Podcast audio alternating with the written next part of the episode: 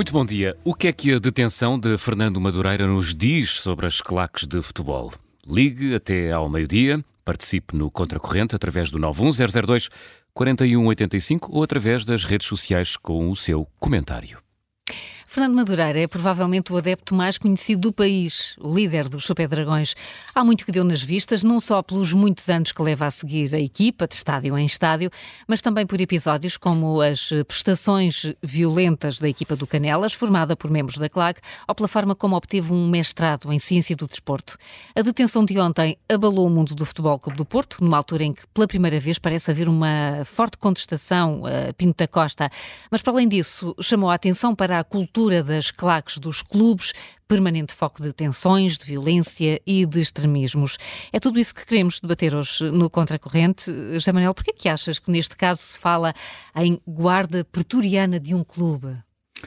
Ou, ou de Pinta Costa. Ou de Pinta Costa, Pinta ainda Costa, mais. Do caso, Papa. Do Papa, do, do assim, Presidente. Assim também conhecido, ou do Presidente. Ou do Presidente. Bem, eu creio que, eh, enfim, nem, todos as, nem sempre as relações dos Presidentes com as claques uh, são pacíficas, houve, já houve casos uh, diferentes, mas uh, neste caso concreto, o, o, neste caso concreto, de uma forma genérica, as claques funcionam um bocadinho como tropa de choque, por assim dizer, dos clubes nas circunstâncias não apenas para animarem as equipas durante um jogo, porque isso seria absolutamente pacífico, não é? Um estádio cheio, bandeiras. É bem cânticos, bonito até. Às, não, vezes, é bastante, bonito. às vezes bastante bonito.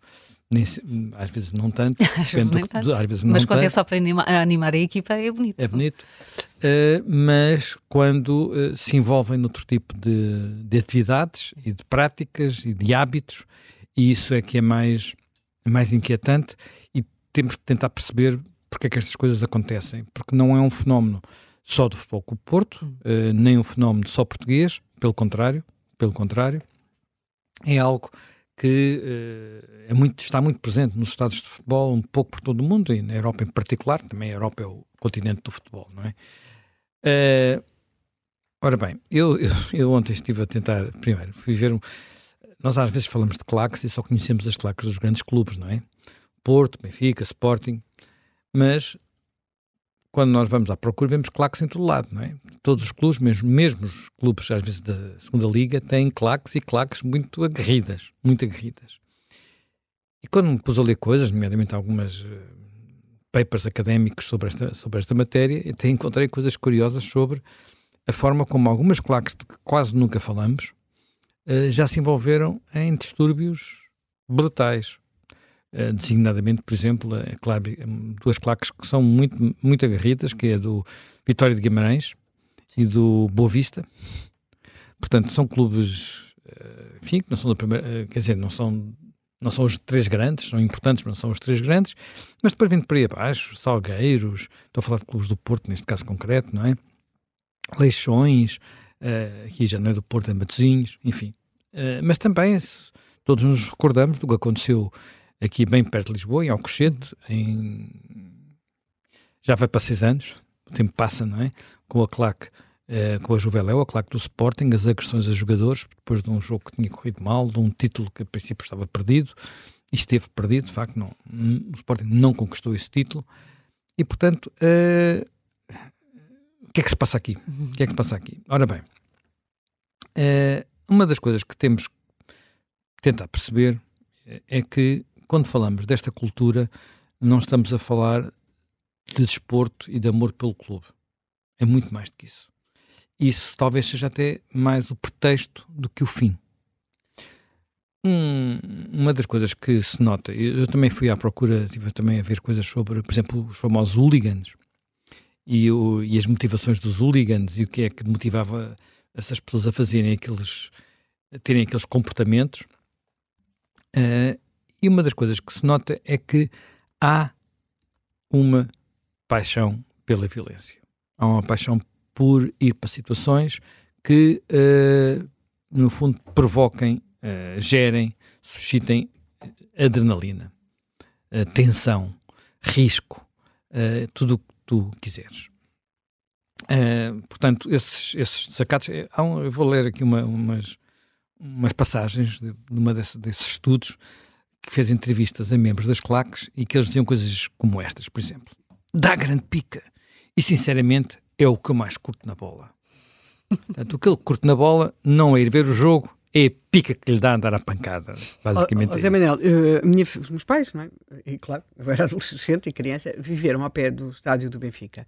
E uma das coisas que se pode testemunhar, hoje não sei exatamente se será assim, mas muito frequentemente os membros das claques não assistem aos jogos, ou pelo menos há alguns anos não assistiam. Os ingleses garantidamente não assistiam, muitos dos que vinham nesses jogos. E, e, e, não, não, porque a atividade não era o jogo, era mesmo a pancadaria e Sim, outras, pancadaria coisas e outras coisas que aconteciam e, nas imediações do clube, portanto, do, do, estádio. Eles não chegavam a entrar no, no estádio, muitos. E muitos estão no estádio, nós vemos também às vezes, muitos estão no estádio de costas para o jogo. Sim. Portanto, não estão a ver o jogo, estão a fazer outra coisa qualquer, não é? Pronto. Uh, e depois outro, outra frase. Eu, não, eu medo não tenho. Vontade de participar, estou sempre lá. Não é vontade, dá-me um bocado de prazer. outra frase ainda ótima. Uh, a explicar porque é que alguns estavam lá envolvidos. Então alguns diziam assim, Durante a semana eles são obrigados a usar fato, mas ao fim de semana, para deixar o stress sair, pois. vão para a claque. É um alívio, é um refúgio, partem tudo. Pronto, eu estou a citar, pronto, então, isto não, é, não são reportagens de jornais, é um estudo académico, enfim, que eu espero que tenha alguma credibilidade. E, e, e estas, estas declarações de que é preciso aliviar o stress, que é preciso libertar a adrenalina, que é preciso uh, Pronto, depois tudo isto envolve. Tirar o fato da semana. Tirar o fato da semana, tirar o resto. Quer dizer, isto. Eh, repara, as claques são, não são exclusivamente masculinas, mas são sobretudo masculinas. Portanto, há aqui um lado de, de digamos, daquela fase da vida, são sobretudo jovens. Portanto, também há pessoas mais idosas, mas são hum. sobretudo jovens. E têm uh, rituais tribais, tipicamente tribais. Alguns suficientes para deixar escapar a adrenalina, os cânticos, as danças, as correrias, outras, outros a precisar mesmo de, de, de pecandaria, por exemplo. vou continuar a citar. Por exemplo, isto é, é feito muito com claques da zona do, do Porto, do Norte, uh, e então há, um, há depois toda uma necessidade de justificar isto. Isto passou a ser uh, o que está em jogo não é só o jogo, é o clube é a região, uhum. é o Porto. Portanto, e inclusive há relatos de que quando vão clubes, por exemplo, de Lisboa ou Porto, os Mouros, os Mouros, uh, várias claques se juntam, portanto, que antes andado, tinham andado umas semanas antes, ou uh, pode ter sido até no fim de semana anterior, quase que à pancada, portanto, o Salgueiro, a claque do Salgueiros, a claque do Boa Vista, a claque não sei o quê, se juntam contra os Mouros. E os Mouros aqui é sobretudo neste caso o Benfica, não é? E as descrições são, uh, são, são alucinantes, não é? Portanto, uh, no sentido de uh, tudo é permitido, quer dizer, há descrições como é que eles organizam as coisas, como é que se preparam, como é que usam, já não só, já sei, tu dizem assim, nós já não usamos só os calhaus, nós pegamos os calhaus e partimos-lhe mesmo a cabeça. Quer dizer, eu, eu vivi ao pé de Rodochoeiros, não é? Portanto, sei o que é ouvir uh, Eu Só Quero Ver Lisboa Arder, a claque a subir a Rodochoeiros, não é? E, enquadrada, na, que, que, é, que já é uma coisa extraordinária como é que as pessoas aceitam ser uh, uma espécie de jaula, não é? É uma espécie de, de, Sim, de gaiolas, gaiolas, não é? Gaiolas. a polícia. Uh, e, e, a cantarem eu, eu só quero uh, ver Lisboa arder. Aliás, chama muita atenção que, uh, acho que foi em 2011, né, que foi feito um enterro simbólico no Porto, com um caixão, uh, porque o Benfica teria sido campeão, era, eles chamavam-lhe o campeão dos túneis, essas coisas, portanto, presumo, presumo que terá sido por vitórias que, eles, que o Porto Sim, foi uma, foi, uma, foi, foi, uma época em que houve um episódio num túnel do Estádio da Luz, pois. com e... o principal jogador do fio, a maior estrela do futebol o Porto, recordo-me disso, agora falaste dos túneis, uhum. um jogador, como é que se chamava, aquele jogador que era, uh, Hulk, o Hulk, ah, sim, o Hulk. O Hulk, o Hulk foi suspenso durante 3 ou 4 jogos. Durante esses 3 ou 4 jogos, o Porto caiu de prestação, ficou pior e isso foi suficiente para o Benfica ganhar o campeonato. E, e, portanto, foi feito o enterro do campeão dos túneis lá em cima do Porto. E, e, nesse enterro, portanto, o caixão é pontapeado, uh, canta-se. Uh, a única coisa que eu posso reproduzir aqui mesmo é eu só quero ver Lisboa arder, porque depois o resto podia ser complicado. E um, estar agora aqui a reproduzir. E, portanto, tinha todo esse lado simbólico, com tochas, ah. que é uma coisa que está claro, não, tudo isto, tudo, isto, tudo é? isto acontece, não é? Portanto, isto de vez em quando leva à morte, não é? Há hum. casos em que adeptos do Benfica estão envolvidos na morte de outros adeptos. Houve aquele caso famoso no estádio de Estado Nacional. Sim, aí foi mais um acidente. Foi um final da taça, um very light, que foi disparado de um lado para o outro e ao cair do outro lado matou um adepto. Uh, enfim, é um ato perigo. Não penso que tivesse havido intenção de matar alguém, mas, mas que houve pelo menos um ato, um ato de irrefletido, no mínimo. Houve também um caso de atropelamento aqui, mesmo em frente ao Estado da Luz, até um, um, um adepto italiano, italiano, italiano, numa competição europeia. competição europeia, portanto, há mais, há mais situações destas. É muito frequente isto acontecer e eu também estive a ver, por exemplo, encontrei um livro com memória. Há imenso, é pena nós não termos isso, mas eh, andei à procura e no Reino Unido há imensos livros com memórias de hooligans. Sim. Uh, hum. E alguns são apresentados memórias de, de do, do, mais perigoso adepto inglês e tal. Por exemplo, Estamos a falar de pessoas que tiveram, por exemplo, este que eu estive a ver uns, umas passagens, é um adepto do Chelsea. O Chelsea é um clube da zona mais rica de Londres, portanto, em princípio não devia ser. Não, não, mas que depois ele relata com tudo isto, uh, relata como é que eles se organizavam, por exemplo, para ir a uma região de Inglaterra onde, enfim, socialmente é muito diferente, que é Leicester, e como é que se organizavam para a pancada, basicamente. Como é que se organizavam para a pancada. Tudo uhum. era feito. Quer dizer, de facto, o que era importante era tudo. Uh, enfim, nós temos ideia que eles ficam todos uh,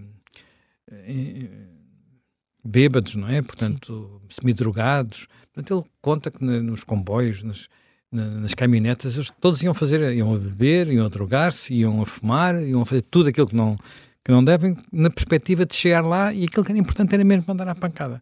Portanto, Uh, e isto tem componentes, às vezes, muitas vezes alimenta ou associa-se a extremismos. Há notícia, por exemplo, em 2001, de confrontos muito violentos em, durante o Campeonato da Europa em, uh, na, na, perdão, na Suécia, portanto, em Gotemburgo, e aí foram anarquistas, mas todos conhecemos, por exemplo, que os ultras, um clube como o Real Madrid, levam bandeiras nazis para, para o estádio, não é? Portanto, e, e, Aliás, e, quando se vêem algumas bandeiras de algumas claques, sim, não são lá suásticas, como é óbvio. Mas tão simples Mas tão simples que nós percebemos uh, o que é que tem Qual é a inspiração? Qual, é, Qual é, é, a inspiração, não é? é Também houve incidentes... Não, mas no caso concreto de Espanha, às vezes também umas suásticas, não é? Sim. Portanto, e sabemos a quantidade de vezes que há...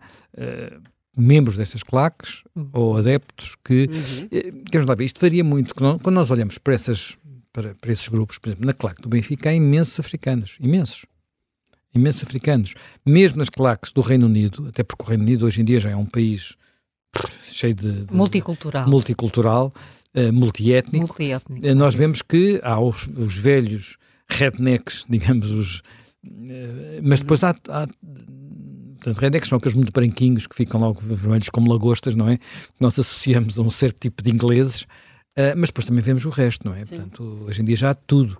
Mas ao mesmo tempo que isto acontece, há, outros, há outras coisas que são claramente xenófobas. É uma parte disto, podemos dizer, que está, que está associado a um período de vida onde, uh, sobretudo, os homens têm tendência a serem mais, uh, mais violentos. E não é por acaso que é a altura em que eram recrutados para os exércitos, em que combatiam, em que se voluntariavam. Portanto, e agora deixou de haver exércitos, deixou de haver serviço militar obrigatório, deixou de haver essas coisas todas que enquadravam este excesso de energia, que, que tem um lado biológico, digamos assim, e muitas vezes argumentava-se que uma ida ao futebol, uh, digamos, os cânticos, tudo isso permitiam canalizar essa energia em excesso.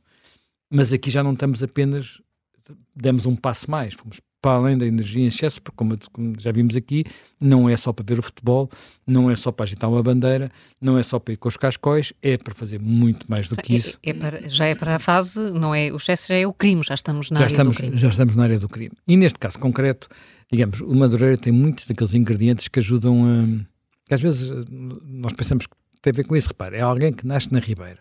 Para quem não conhece o Porto, a Ribeira uh, Agora já é um bocado diferente, porque está cheio de. Enfim, foi muito recuperada e muito, tem muito turismo, mas a Ribeira era uma zona do, pobre, do Porto muito pobre. Hum. Eu, eu lembro-me de fazer reportagens como jornalista nessa zona. Uh, epá, entrava em casas que era inacreditável as condições em que as pessoas viviam lá dentro, não é? Ter andado lá com um presidente de junta, aquele é Santo Ildefonso, antigamente, agora penso que junta, já é capaz de ter havido fusão de freguesias. Era a freguesia Santo Ildefonso, epá, era in, incrível que, as coisas que vi lá dentro, não é? De algumas daquelas casas. E, portanto, ele vinha daí, portanto, não era seguramente. É, é, o que nós vemos também no filme do Anique Bobó. Anique Bobó, portanto, para ter, quem, para ter uma ideia de como é que era a miudagem desse, dessa zona. Portanto, aí há logo muitas vezes uma cultura violenta. Mas depois, como podemos perceber, ele tinha um Porsche, pelo menos. Mas, mas um... nota, ele nasceu na Ribeira, mas ele não vem de uma família pobre. Uh, sim, dizer, não tá seriam mas, muito ricos, sim, mas não, não é, muito ricos. Estava, não é um aquele neorrealismo desgraçado. Sim, sim, não era o, não era o neorrealismo desgraçado. Estava a ver, o Fernando Madureira tem 48 anos. Pronto, sim, já sim, está. Já, sim, já. nós notamos, já tem barba grisalha, não é? Já tem barba grisalha. 48 anos havia coisas claro, sinistras na Ribeira. Claro que sim, é? claro que sim. Mas não é de uma família daquelas. Sim, ele nasceu em 78, só foi erro. Uh, não é? 70, 75. 75. 75. 75. 75. Uh, bem, dito isto, como disse, há aqui gente que anda de fato durante a semana, pelo menos andava, agora usa-se menos fatos, não é? andava de fato durante a semana e depois ia descarregar ao fim de semana Há, começa a haver mulheres também metidas na, na, na, na, mas isto é uma, uma, evolução do mundo do futebol das últimas, das últimas décadas, é um pouco em todo o mundo, as mulheres que habitualmente não, não ligavam ao futebol começaram também a ligar ao futebol, mas tem esta, tem de facto esta componente, e não é só, e depois há de facto quem viva disto, porque depois a seguir criaram-se negócios, não é? Portanto, as claques legais ou ilegais têm, enfim, legais, quando digo legais ou legais, é reconhecidas ou não reconhecidas pelos clubes. pelos clubes, muitas vezes têm um papel na. É-lhes otorgado um papel para poderem comprar bilhetes, para poderem ter transportes, e há, quem está à frente das claques muitas vezes beneficia disso financeiramente, porque hum.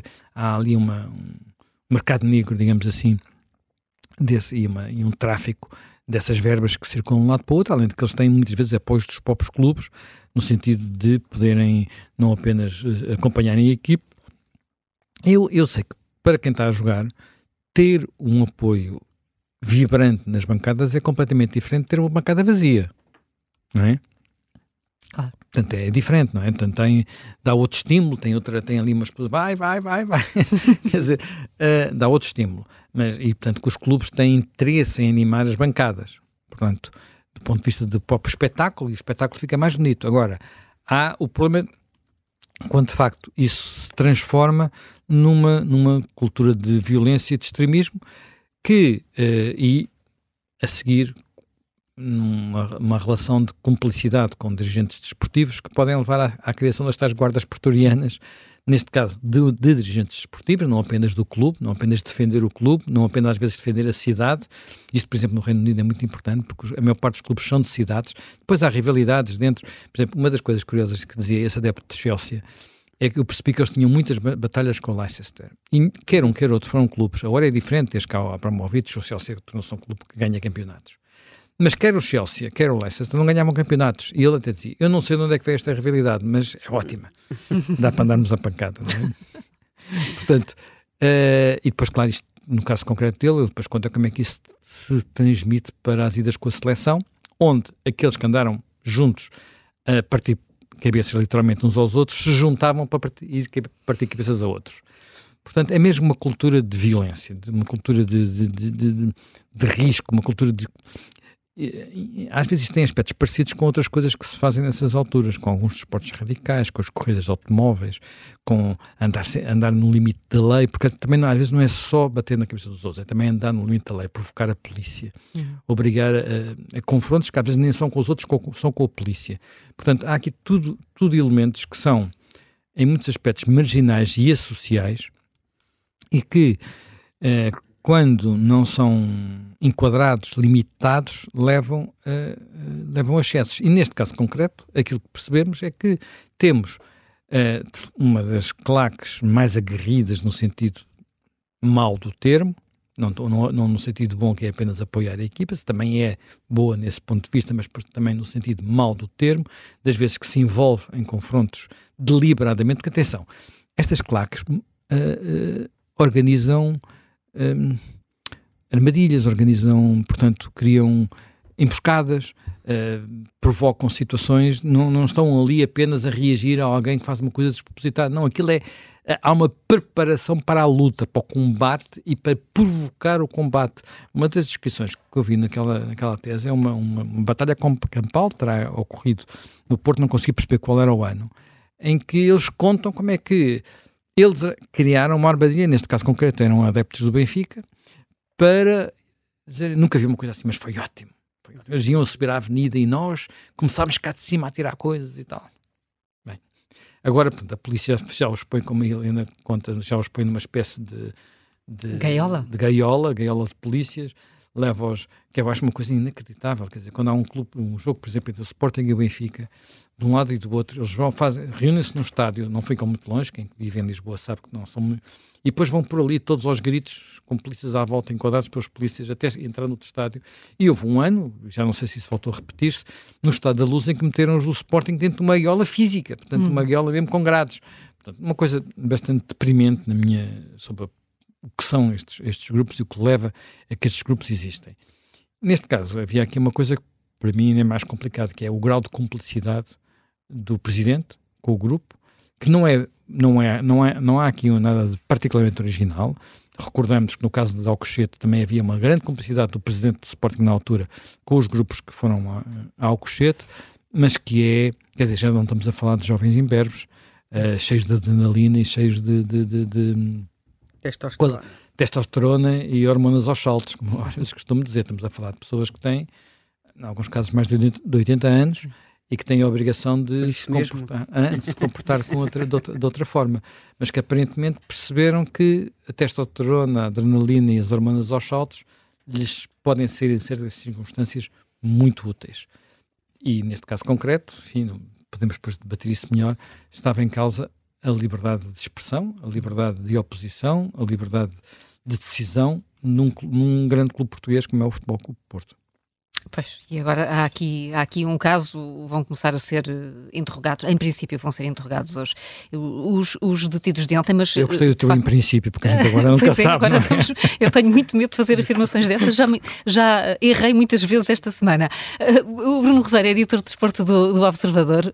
Bom dia, Bruno, e bem-vindo aqui. Estamos a tentar perceber mais este fenómeno das claques e, e, e da razão que faz com que os clubes tenham dificuldade em separarem-se delas, embora haja, e falando do, dos clubes portugueses, muitas formas de lidar com, com as claques. Esta ligação é mesmo uh, inevitável. Tem que haver uma relação entre clube e claque. Uh, eu sou apologista que sim, há muita gente que diz que não. Sim. Uh, portanto, eu sou apologista que sim, as claques vão sempre existir, não vale a pena olharmos para o lado, uh, mesmo que possamos não considerar uma claque, existem grupos organizados e, portanto, a partir portanto, daí, não vale a pena o Benfica dizer que não tem lá. claque. Não, isso não, não vale a pena, ainda para mais uh, cedendo uh, espaços que são do clube e depois dizendo que é claro que não existe. Portanto, uhum. isso é, para mim, Até porque é o conceito, desculpa interromper, Bruno, eu penso que o, que o, conceito genérico, né, é claro, é grupo de adepto organizado. Sim, é um grupo organizado de adeptos. É, é um grupo organizado de adeptos. É, ou seja, tem mesmo é essa. Que é uma designação que cobre realidades muito diversas. Sim, depois, dentro, dentro dessa, e depois existe uma inscrição da claque, etc. Depois uh, temos um problema que é, é muito fácil vermos a lista das pessoas que estão uh, inscritas nessa claque e depois comparar uh, realmente quem é que está na claque, não tem nada a ver. Portanto, os bonzinhos dão um nome, os mauzinhos nunca dão um nome. Portanto, há sempre essa realidade paralela, mas a verdade é que já existem esses mecanismos de inscrição. A, a, minha perspectiva sempre foi os clubes, sabendo que as claques existem, devem trabalhar para o melhor funcionamento possível. O que é que isso quer dizer? Tentar estabelecer protocolos com as claques, ou seja, que são protocolos que existem em vários clubes eh, nacionais, no sentido de explicar eh, nós reconhecemos a capacidade que vocês têm de nos apoiar eh, e olhando, por exemplo, o exemplo paradigmático são aqueles jogos segunda-feira à noite a chover a 300 ou 400 km e as únicas pessoas que lá estão são as claques. Portanto, também não podem ser só, não se pode olhar só para uma parte má, porque existe também uma parte boa de apoio à equipa. Mas esses protocolos também enquadram, ou seja, o clube pode ajudar, por exemplo, na organização de viagens e, eventualmente, pode ficar estabelecida a cedência de um número uh, quantificado de bilhetes que são comprados a uh, um preço mais acessível em pacote para depois serem revendidos e haver alguma margem uh, para isso, ou seja, existem várias maneiras de estabelecer os protocolos. O que é que faltou sempre aqui? Coragem para depois os dirigentes nunca ficarem reféns desses protocolos. Porque qual é o problema? Normalmente esses protocolos são feitos e corre tudo muito bem quando a bola entra. Mas quando a bola não entra, as pessoas que foram eleitas vão perdendo também esse capital humano que, que na, nas eleições uh, que os sufragaram, votaram neles. E o mais fácil é encostarem-se depois às claques, porque são aqueles que fazem o barulho, são aqueles que estão no estádio a fazer o barulho, eh, para salvaguardarem sempre a sua posição. E, entretanto, não se apercebem que, entretanto, passam o risco e ficam reféns das claques e é assim que se criam as guardas pretorianas. No caso, do, se isto já é sintomático em clubes que tenham lideranças eh, com não, que não tenham muitos anos, no caso de uma liderança que foi cristalizada com o tempo, com tudo o que isso tem de nocivo e de vícios criados, a guarda pretoriana ganha um outro sentido. E para mim, de, de tudo o que se passou ontem uh, no Porto, o mais uh, marcante foi o comunicado da PSP e aquilo que o comunicado da PSP diz. Porque a partir do momento em que o comunicado da PSP fala em uh, ação conjugada no sentido de devolver às instituições e aos cidadãos a sua liberdade de decisão e promover ainda que o sentimento de impunidade e segurança seriam restaurados no âmbito desta realidade esportiva e não só, aquilo que está a dizer é acabou. Aquilo que se passa aqui no Porto, acabou.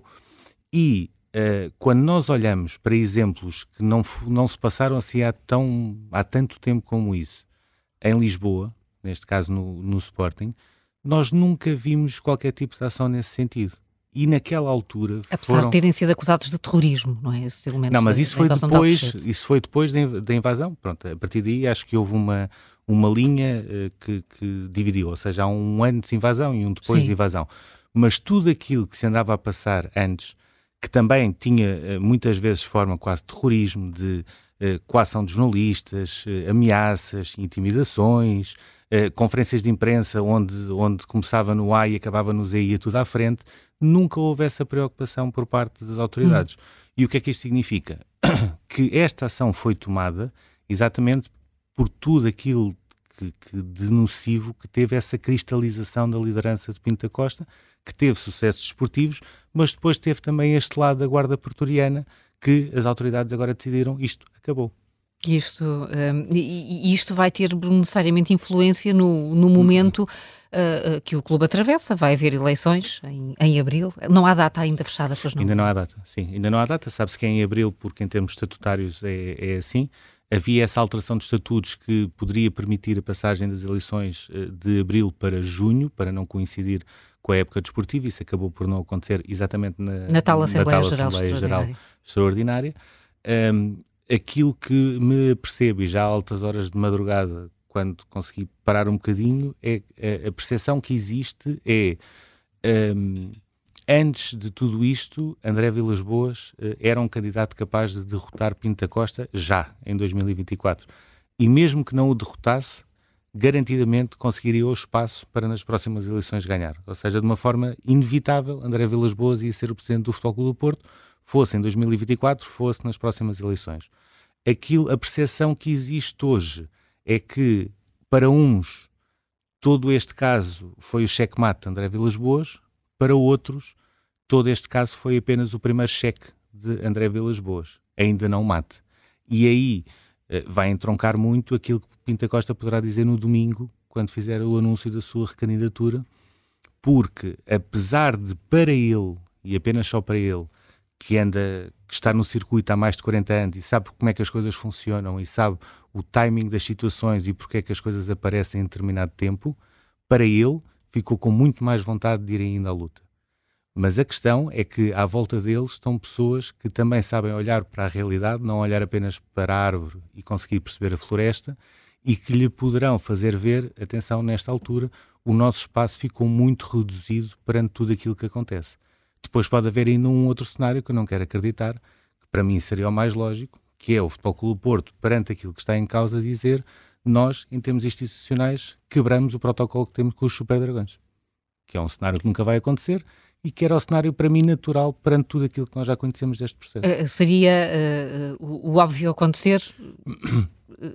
haver um corte, claro, um afastamento, quando, quando o clube ontem diz que vai colaborar com as autoridades, percebes o que é que, o que, é que está a dizer? Sim, a ideia é dar aquelas imagens de vigilância do pavilhão, etc. Ou seja, isto é o, é o mínimo dos mínimos. A questão é, uh, perante a realidade e perante tudo aquilo que está aqui em causa, o mais natural seria dizer uhum. Nós vamos quebrar este protocolo porque os Super Dragões não cumpriram com a sua parte em relação ao clube e fizeram mal ao clube. Isso para mim seria o normal mas também sei, olhando para os mais de 40 anos de Pinta Costa na presidência, e antes mais 20 ligado ao Futebol Clube do Porto, eh, que se existe uma palavra que ele faz questão de fazer prevalecer é gratidão. E alguém que admira Fernando Madureira, alguém que numa Assembleia Geral eh, faz um discurso uh, a favor de Fernando Madureira, destacando todos os pontos positivos e acaba a dizer obrigado Fernando Madureira, é alguém que será sempre grato a Fernando Madureira e não vai fazer isso, não lhe vai puxar o tapete. E, portanto, não tens a certeza, Bruno, se é, se é, essa a reflexão que conseguiste fazer ontem, depois daquelas horas de trabalho, não tens a certeza se é o fim da era de Pinto da Costa? Eu acho que é o fim da era. A questão é se ele já percebeu que é o fim da sua era. Aí é a única hum. nuance que eu tenho dúvidas. Que é o fim da era Pinto da Costa, não tenho dúvidas nenhumas. Se ele já percebeu que é o fim da era Pinto da Costa, ainda tenho algumas reservas. Hum, e o que, é que, o que é que esperas que aconteça no domingo, na, na, na apresentação da recandidatura, no anúncio da recandidatura? Em condições normais, eh, irá jogar com aquilo que sempre jogou, ou seja, os inimigos externos. Eh, nada acontece por acaso, o timing não é por acaso. Portanto, voltamos à teoria da conspiração. Voltamos. Sabes que eu ontem, eh, eu gosto muito daqueles programas como, como houve ontem aquele da Fátima Campos Ferreira, da primeira pessoa. Sim. Porque muitas vezes nós conseguimos perceber as pessoas e as suas posições também mediante o contexto em que cresceram e em que foram educadas. E há uma certa altura em que Pinto da Costa começa a explicar que a mãe não queria vender, portanto, o Teatro de São João era da família, era do avô, depois uh, passou para a mãe, e a mãe não queria vender o Teatro de São João ao Estado, uh, preferia vender à Câmara. O problema é que a Câmara preferia comprar o Rivoli. E uh, quando Pinta Costa disse, mas qual é o problema de vender ao Estado? Então o Estado, o Estado é português. Um, ehm, e ela lhe explicou, não, é o Estado é de Lisboa e eu queria deixar isto ao Porto. Um, ehm, Pinta Costa foi educado muito neste contexto de, do centralismo, que é uma, uma expressão que ele ainda hoje utiliza. A questão é, ele nunca deu o passo em frente uh, para acabar com esse centralismo. Quando ele diz exatamente o contrário, o que é que eu quero dizer com isto? Uh, quando ele entra na década de 80, eu percebo um, que a única maneira que ele tinha de fazer o Futebol Clube do Porto crescer era uh, usar essa questão do centralismo, do nós contra Lisboa, do, do querem-nos deixar aqui no canto, não nos deixam crescer, nós também temos ambições. Lembro-me de ter recusado uma final da Taça de Portugal no Jamor. Uh, que, que, já, que, que, inicialmente estava marcada nas Antas, mas quando depois perceberam que ia ser Futebol Clube do Porto Benfica, Benfica disseram, aliás, ele até utiliza a expressão que é uh, por ser Futebol Clube do Porto Benfica, o melhor é ser no Estádio Nacional, que é uma coisa mais, uh, é um estádio mais helénico. Ao, ao qual ele respondeu, ok, se, se, é uma coisa helénica, então vamos jogar a final a Atenas. Aí é o espaço, o, o espaço realmente... Verdadeiramente helénico. Realmente helénico. Portanto, ele foi andando sempre nesta questão. A questão é, a partir da década de 90, o controle e o poder do futebol português passou para o Porto. E foi a partir daí que ele não conseguiu fazer o twist, e é por isso que nós chegamos a 2024 e ainda ouvimos muito a questão do discurso contra os inimigos externos, a comunicação social, os rivais, o centralismo, etc. Eu acredito que no domingo não será muito diferente disso. Aquilo que me parece também é que pessoas que entretanto foram integrando o grupo mais próximo e que eh, muito provavelmente serão candidatas nas listas Pinta Costa, como João Rafael Kohler, por exemplo, o empresário, que deverá ficar com a parte financeira, são pessoas que, vendo de fora, poderão conseguir perceber e fazer ver ao Presidente do Futebol Clube do Porto a margem para continuar nesta corrida não é grande. A margem para ganhar é ainda menor. E vamos ver até que ponto é que isso poderá ou não ter impacto naquilo que Pinta Costa terá no domingo. Bruno Rosário, obrigada por teres vindo ao, ao Contracorrente, o editor de desporto do, do Observador, com muito trabalho por estes dias. Vamos chamar o nosso primeiro ouvinte esta manhã, o Carlos Felipe, eh, que está ligado de Óbidos, é trabalhador independente. Bom dia.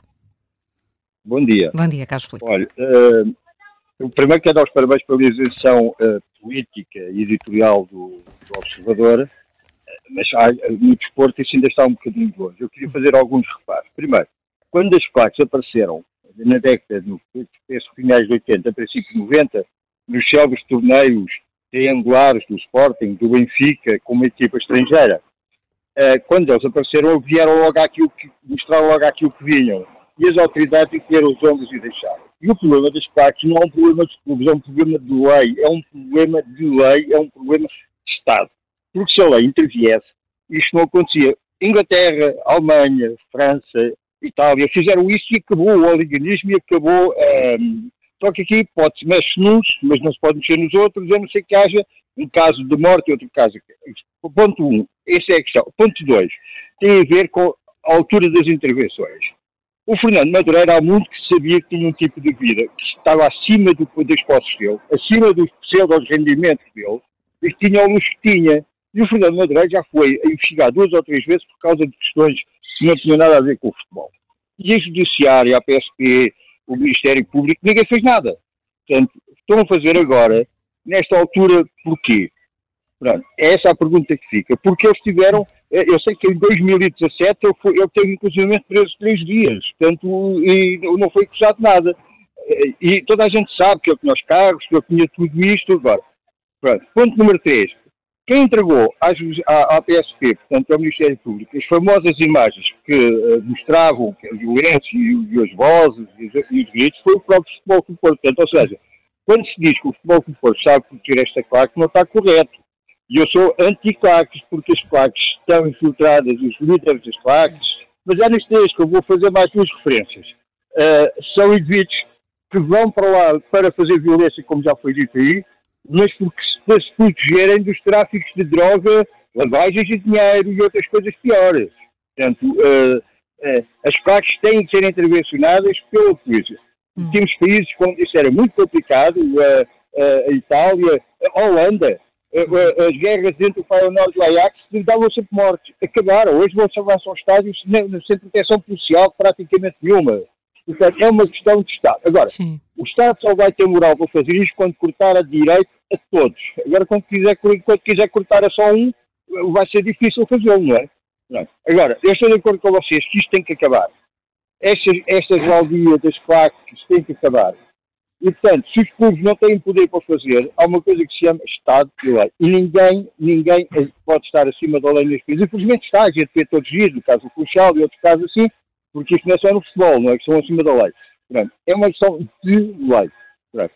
Quanto ao, ao, tempo, era, era bom que se fosse explicado esta situação, porque há três meses, há três meses, houve pancadaria na rua, nas ruas do Porto, que houve elementos da claque, hum. e não aconteceu nada, não houve show-off, não houve nada disto. Agora há, basta saber porquê. Pronto, eu, eu, eu, digo já que não sou, eu sou, por acaso, termos esportivos dos grandes, eu sou adepto, simpatizante do Porto, mas o meu clube é o Bolonenses. Eu sou de Óbidos, mas sou de Lisboa. Uh, e não voto no Porto, portanto é meio diferente quem é que lá está, quem é que deixa estar. E o futebol para mim não diz muito pouco porque não mete o prato da sopa na mesa. Uh, agora, é mais aquilo que é dito depois de volta disto que eu ponho em questão. O, o, não me lembro o nome do, do vosso editor que falou há pouco o Bruno Rosário. Do, do, que aconteceu, do, do que aconteceu no, no Estádio Nacional. Mas não foi só o Estádio Nacional. E não foi só o Cochete há três meses, um colega nosso daqui do bairro foi preso por tráfico de droga, é membro de uma de, eh, de Lisboa, e ninguém ouviu falar em nada. E nós sabemos que ele é aqui nosso vizinho. Portanto, nós sabemos hum. que ele foi preso por tráfico de droga, faz parte da claque. Eu não vou citar claques que é para não criar problemas, porque elas são Sim. todas iguais. São Sim. todas iguais. Carlos... Por acaso que entre Lisboa e Porto, que é ali por 500 metros do estádio da Luz para o estádio de Alvalade, os senhores dizem muito bem àquelas gaiolas da polícia. Somos nós que pagamos, sai do nosso bolso. Carlos Filipe, é, é um problema de lei, tempo. é um problema do Estado de Direito, é, como nos, como nos disse. Eu sou, do, eu, eu sou, do, tempo em que ia ao futebol com os meus amigos do Benfica, à, à luz ver o jogo, ia ao jogo no meio deles, fazíamos a festa, e acabava o jogo, independentemente do resultado, mais triste ou menos triste, e só vais para os coratos e os votos. Mas isso é impossível. Há, vocês sabem disso. Há pouco mais de um mês foi espancado um moço que, que, que, que uh, no, no milhar, só porque levava a camisola do Sporting vestida. O rapaz está ainda uh, hospitalizado. Sabe-se quem foi? Quer dizer, falou-se assim por alto nisso, mas voltou-se mais uma vez a bater cá em cima, lá em cima. Epá, eu só estou a criticar por isto. Enquanto se bater, sabe o que é que o Pinto Costa o Porto faz o que faz? Porque para não cair em cima de todos, cai em cima deles. Mas não só cai em cima deles nos jornais. Depois não lhes acontece nada, porque para acontecer ele tem que acontecer a todos. E a lei, por alguma razão, não quer fazer isso. E então, estamos nesta cola. É uma questão de isenção e de lei. Tem que se cair em cima de tudo e de todos. Carlos Filipe, muito bom obrigada. Dia. Um bom dia, um bom dia para si. A dizer que as autoridades têm deixado estes desvios por parte das claques. Pergunta porquê só agora uh, esta, esta investigação e diz que uh, ninguém pode estar acima da lei. Helena Matos, tenho um porquê para ti. Porquê que o mundo do futebol é há tantos anos um mundo à parte? Porquê que isto acontece? Porque a testosterona existe. Porque é um mundo de homens? Que precisam de uh, expressar de alguma forma uma violência uh, que, que, que têm, pelo menos em determinada fase, ou que acreditam que ainda têm testosterona, uns têm mais, outros querem acreditar que ainda têm, e portanto tudo isto é muito ritual e tudo muito uhum. ritualizado, e às vezes isto de forma um bocadinho patético. Uh, mas, uh, sobretudo, uma pessoa fica a pensar não é apenas uma questão de testosterona, todos nós precisamos também ter momentos de expressão de determinados sentimentos e emoções, e é melhor que o façamos de uma forma enquadrada do que o façamos de uma forma completamente desordenada e sob a lei do mais forte. Portanto, eu, uh, se calhar, aí acompanho o Bruno Roseiro, quer dizer, não, não, não, não será possível e talvez nem sequer seja desejável acabar com as claques. O que é preciso é que quem tem uh, idade e postos que o obrigam a ter juízo e bom senso e ponderação, mantenham esse bom senso e essa ponderação. De qualquer forma, eu quero chamar a atenção para o seguinte: por estranho que possa parecer eu estar a dizer isto no ano 2024, quando está a decorrer esta operação, as coisas já foram muito mais complicadas, mesmo na cidade do Porto. Uh, por exemplo, em 2002, a CLAC e os Super Dragões convocaram uma manifestação que encheu teve uma manifestação muito expressiva, teve muita gente e gente muito importante nessa manifestação. Porquê? Porque uh, Rui Rio pretendia alterar o plano de pormenor das Antas. Os planos de pormenor nas autarquias são sempre uma dor de cabeça. E aqui havia uma alteração uh, significativa da área que estava afeta a determinadas atividades que podiam interessar ou não ao Futebol Clube do Porto uh, e, um, e um acordo de negócio que haveria com o Grupo Amorim. Porque havia, passava-se, reduzia-se mais ou menos em três quartos essa área de intervenção para uma atividade comercial. É claro que nenhuma entidade gosta que lhe reduzam assim, ou que, ou que, circunscrevam assim aquilo que seria um, uma área onde podia desenvol serem desenvolvidas determinadas atividades. Só que nem todas as, as entidades que, que, se veem ou que se acham assim prejudicadas, além de poderem recorrer para os tribunais e para outras formas de protesto, podem contar com uma claque. E foi isso que aconteceu. Houve uma grande manifestação Uh, e nessa manifestação, que é uma manifestação claramente contra Rui Rio, que também já tinha ganho a autarquia um pouco uh, com forte contestação por parte do Futebol Clube do Porto, o que nós vemos foi políticos, neste caso, tinham perdido a autarquia e que até tinham estado na negociação daquele, daquele plano pormenor, e não estou aqui a entrar na questão se era Nuno Cardoso ou se era Rui Rio, que tinham razão em relação à questão do plano pormenor da, das Antas. Mas a verdade é que nós vimos chegarem a essa manifestação, vários dirigentes do Partido Socialista, alguns também do, do então PP, não é? E, e, claro, dirigentes do Futebol Clube do Porto, além da claca, porque a manifestação tinha sido, aliás, uh, convocada pelos Super Dragões. Portanto, esta é que é a diferença, não é? Que é quando nós vemos pessoas que estão à frente de partidos, pessoas que estão em, em determinados grupos económicos, usarem, por exemplo, uma claque, ou, ou, grupos desportivos, no caso o Futebol Clube do Porto, usarem uma claque para vincar os seus interesses ou fazer pressão sobre os seus interesses. Isto muda substancialmente a questão.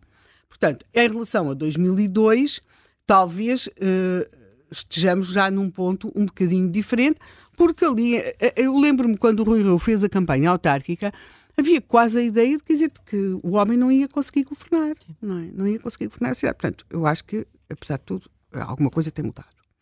Depois, nós às vezes assistimos, e, e, nós temos, eu posso já anunciar, o Luís Rosa em estúdio, e depois gostava que ele uh, com toda a experiência que tem, apesar de nós sabermos que ele anda a dormir muito pouco por, por, causa das atribulações da vida. Não tem experiência em claques. Não, mas, mas, mas numa outra coisa que eu acho que seria importante nós aqui ouvíssemos, que é a questão dos magistrados poderem ou não, os juízes e os procuradores, uh, estarem nos, nos órgãos dos clubes profissionais. Esta é uma discussão, em 2018 uh, eh, chegou a, a pensar impedir-se, depois em 2020 uh, recuou-se, uh, recuou-se nesta decisão dos magistrados que já estavam a exercer cargos em clubes desportivos ou sociedades anónimas ligadas ao futebol, uh, podiam continuar a manter-se, mas, por exemplo, em 2022, nós vimos como um juiz foi proibido continuar uh, no Sporting, mas depois temos uma outra situação em que foi autorizado. Sabe-se que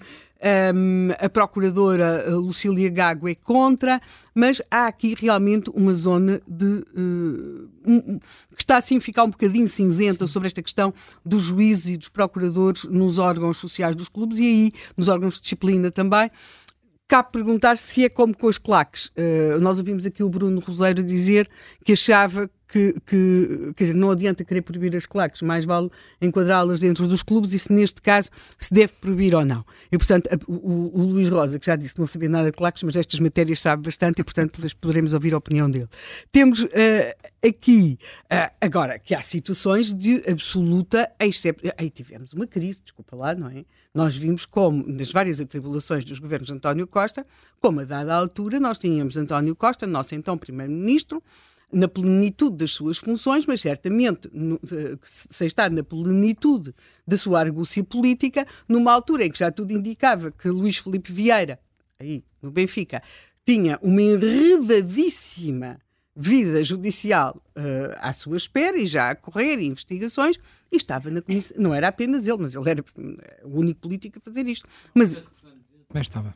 Sim, mas quer dizer. Mas... Aliás, era um bocado estranho, porque Fernando do Porto. Não ouvíamos, eh, é. não ouvimos ainda com o microfone. Falavas da presença também de Fernando Medina. Sim, sim. sim há, há, há, vários, há, vários, nós temos vários políticos que estão em órgãos. Ah, o caso, talvez aqui neste momento mais em evidência, seja o caso de Rui Moreira, porque uhum. tem a ver com o Futebol Clube do Porto, mas temos vários uh, dirigentes políticos, não apenas aquela coisa que se dá, alguém que foi ministro, alguém que não sei o quê, não, pessoas que estão que estão, nomeadamente, uh, uh, uh, por exemplo, o caso de Manuel Pizarro, não é? que, pensa vir a ser, que se pensa vir a ser candidato à Câmara Municipal do Porto. há vários nomes de várias pessoas, do, do, e não apenas do PS, que estão em, em diferentes clubes, ou uma coisa que também é pouco escrutinada, porque nós ouvimos sempre falar muito da, da questão do, do, dos interesses ou das participações do, dos nossos políticos em atividades empresariais.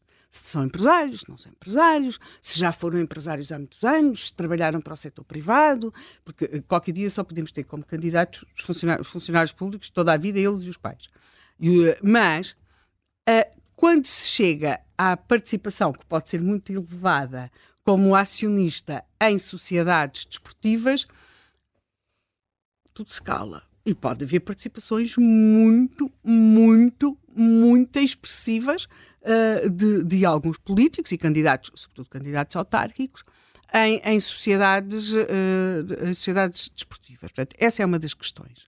Depois temos aqui um outro assunto que é, e que se prende um pouco com aquilo que tem aqui sido referido, que é o criar quase que de uma de um mundo paralelo para o mundo do futebol, seja na falta de escrutínio, seja em coisas, eu como já aqui referi, não é? Vivi ao pé do estádio do Benfica, os meus pais, e portanto fomos-nos habituando a esta situação da excepcionalidade, que fazia tudo aquilo que era proibido e multado nos outros dias, nos dias do jogo de futebol, podia não só ser autorizado, como era aquilo que nos mandavam fazer. Por exemplo, pôr os, os automóveis num determinado sítio em que nos, nos, nos demais dias éramos multados, não é? E quando uma pessoa se interrogava, perguntava-se, então, mas olha, vai ao hum. futebol hum. também. Aliás, eu ontem estava, quando saí daqui, porque ainda saí cedo, fui ao mercado de Benfica e veio ter comigo um ouvinte, um ouvinte que trabalha no mercado de Benfica, num dos comércios, eh, espero que nos esteja a ouvir, e eu disse-lhe qual era o assunto deste programa, do programa que íamos fazer hoje, porque ele ouve todos os dias o Contracorrente. Ele contou uma história. Contou uma história de uns benfiquistas que tinham ido ver um jogo à cidade do Porto, que se tinham desencaminhado do grupo barra claque com que iam aqui de Lisboa e perceberam que a situação não ia ficar boa e acharam por bem ir para o sítio que lhes pareceu ser mais seguro, que era para dentro de uma esquadra de polícia e pedir ajuda. Só que na esquadra de polícia lhes disseram: Nós não queremos problemas. E mandaram-nos sair.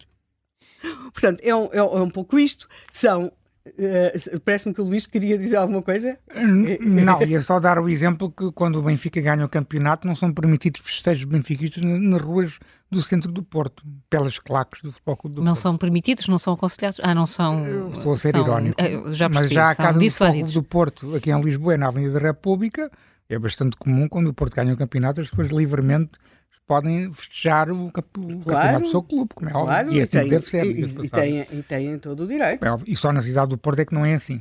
E depois temos este, esta, esta espécie de, de, mundo paralelo ao qual nós vamos fechando os olhos, não é? Uh, por exemplo, as, as, as, indicações da Brisa para o funcionamento das portagens e dos seus restaurantes e estações de serviço quando se deslocam as claques uma das coisas mais interessantes no, neste, nestas, teses que tive, nas teses que eu estive a ler é as, as deslocações, a forma como as coisas se organizam Sim. em autocarros e os combates, literalmente os combates que existem nas áreas de serviço. Sim. Porque, claro. são, porque são os sítios onde se cruzam, não é? E, e, as, e a, digamos, e as emboscadas que são uh, muitas vezes montadas para, porque há uma necessidade de parar, claro. para encontrar uh, esse, esses grupos e atenção. E muitas vezes acontece é que isto é feito de eh, grupos que vão em caminhonetas contra adeptos que se deslocam isoladamente de automóvel, não é? Uhum. Mas mesmo que seja só, imaginemos a claque do Benfica a ir para o Porto ou vice-versa, as estações de serviço fecham. Uh, e não há funcionários, porque em algumas zonas de portagem há funcionários naquelas uh, cabines de portagem e uh, não há funcionários nesses dias. Portanto, nós temos aqui o, toler, o tolerar situações de excepcionalidade que depois se acabam a pagar, não é? Porque nada neste mundo é, hum, é, é gratuito. Logo, eu creio que nós temos aqui eh, eh, as claques só chegaram aqui porque nós podemos começar no século XIX, com os, que é a primeira vez que se encontra o termo hooligan. Uh, podemos começar a ir por aí, os jovens das classes muito favorecidas, os jovens das classes muito, muito desfavorecidas, os operários, os ultras, uh, a, a, ligação, por exemplo, em países como Espanha, de algumas claques. Estou a pensar aqui. Falaste são, são de serviço. Deixa-me ler aqui uma mais uma um, um testemunho. Um testemunho. Fomos 18 a Peniche ver o hockey. Nem sequer é futebol, estamos a falar de hockey. Uh, parámos na estação de serviço e deviam estar para aí umas 4 ou 5 pessoas. Depois fomos às Santos. Trouxeram Santos, sumos e ninguém reparou. Ninguém viu nada. Chegámos ao autocarro e o motorista ficou parvo. Uh, no regresso, o motorista virou-se para nós e disse: Pessoal, eu vou com vocês para ver como é que fazem. O motorista estava no nosso meio. A estação de serviço estava vazia. Éramos só nós. Entramos, saímos. O motorista abriu o autocarro e chegou ao pé de nós e disse: Afinal é só paleio, vocês roubam, roubam, roubam, mas afinal não roubam nada. Quando começámos a abrir os casacos, o motorista ficou branco. Não se acreditava no que estava a ver. Nem o motorista que estava no nosso meio viu. Pois, pronto. Ajuda, ajuda a perceber muita coisa. Ajuda a perceber muita coisa. Logo, aquilo que eu acho que acontece é, é, ao nível da Sandes na estação de serviço, mas. Claro, uh, como percebeste, não trazem só Sandes, não é? Claro. Uh, e depois, uh, o, que, o que nós vamos ter e o que nós temos visto é muitas vezes esta. Por um lado, os dirigentes desportivos servem-se das claques, mas pode acontecer que fiquem eles mesmos também reféns das claques. É, é muito interessante quando se vê o que é que leva à saída do Mourinho do Futebol Clube do Porto, a importância que a claque, os Super Dragões, teve uh, em todo esse processo, a forma como. Porque depois eles podem mesmo começar a entrar naquilo que são as opções desportivas em relação a determinados jogadores, quando as claques não gostam de determinados jogadores, por exemplo, ou quando gostam muito de certos jogadores e procuram ou treinadores. Portanto, podem começar a intervir no cotidiano do clube ou podem mesmo intervir noutro tipo de coisas.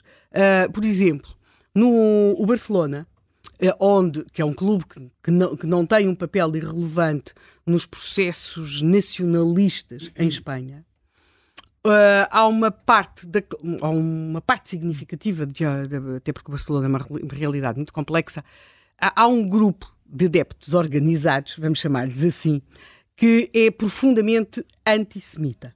Em Espanha isto é frequente, portanto, e não é um, um exclusivo do, do, Barcelona.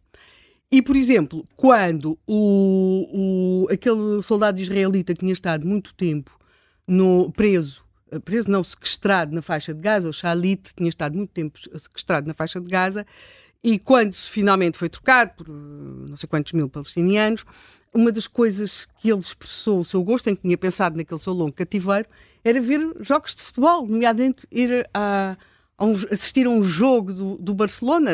Uma pessoa naquelas circunstâncias deve pensar em tudo, não é? E o Barcelona convidou, mas não foi possível não foi possível. Eu penso que ele chegou mesmo a ir lá, mas depois correu tudo muito mal. Hum. Porquê? Porque ele é judeu, é israelita e eles não quiseram lá. Quer dizer, até tinha havido esta iniciativa do clube. Portanto, pode haver, a, a dado momento, uma, é, é, é, uma relação como que se tem com qualquer gangue, com qualquer milícia, que acaba, de, de, por um lado, os clubes servem-se deles, mas por outro lado, também ficam muito dependentes deles. O que me parece ser grave aqui é, ou também ser grave, é quando nós vemos muito o poder autárquico, o poder político autárquico, aqui o caso, eu dei aqui o caso da negociação uhum. do plano pormenor das Antas, mas há outros, este terá sido sem dúvida o mais expressivo, creio que até levou o presidente Jorge Sampaio a pedir eh, calma, uhum. não é? Uh, quando, uh, quando os políticos não percebem até onde é que podem ir na sua mística e até onde é que têm de parar a mística, porque há uma altura em que uh, a mística vai ao ar e nós estamos a falar de sérios conflitos de interesses, na minha opinião. E creio que em Portugal muitos políticos de diferentes partidos não têm sido capazes, hum. olha, de estabelecer essas linhas vermelhas. Isso é que era bonito, na minha opinião. Era vermelhas, azuis, verdes e das diversas cores com que uh, com que o futebol se anima e já percebi que estás com essa tua cara de juiz de linha uh, a querer como cal. Eu sou a pessoa dos tempos e isto está muito atrasado, Helena. peço desculpa, não falo mais. Luís, Luís Rosa, redator principal do Observador, com muito, com muito trabalho nos últimos tempos, porque de facto a justiça entrou em, em, vários, em vários campos. Uh, ontem uh, entrou no futebol e a julgar pelo comunicado da, da PSP é mais do que os acontecimentos na Assembleia Geral, ou não? Sim, uh, parece aparente. É mais, mais do que o comunicado. Acho que o comunicado tem uma, tem uma parte que é, que é realmente.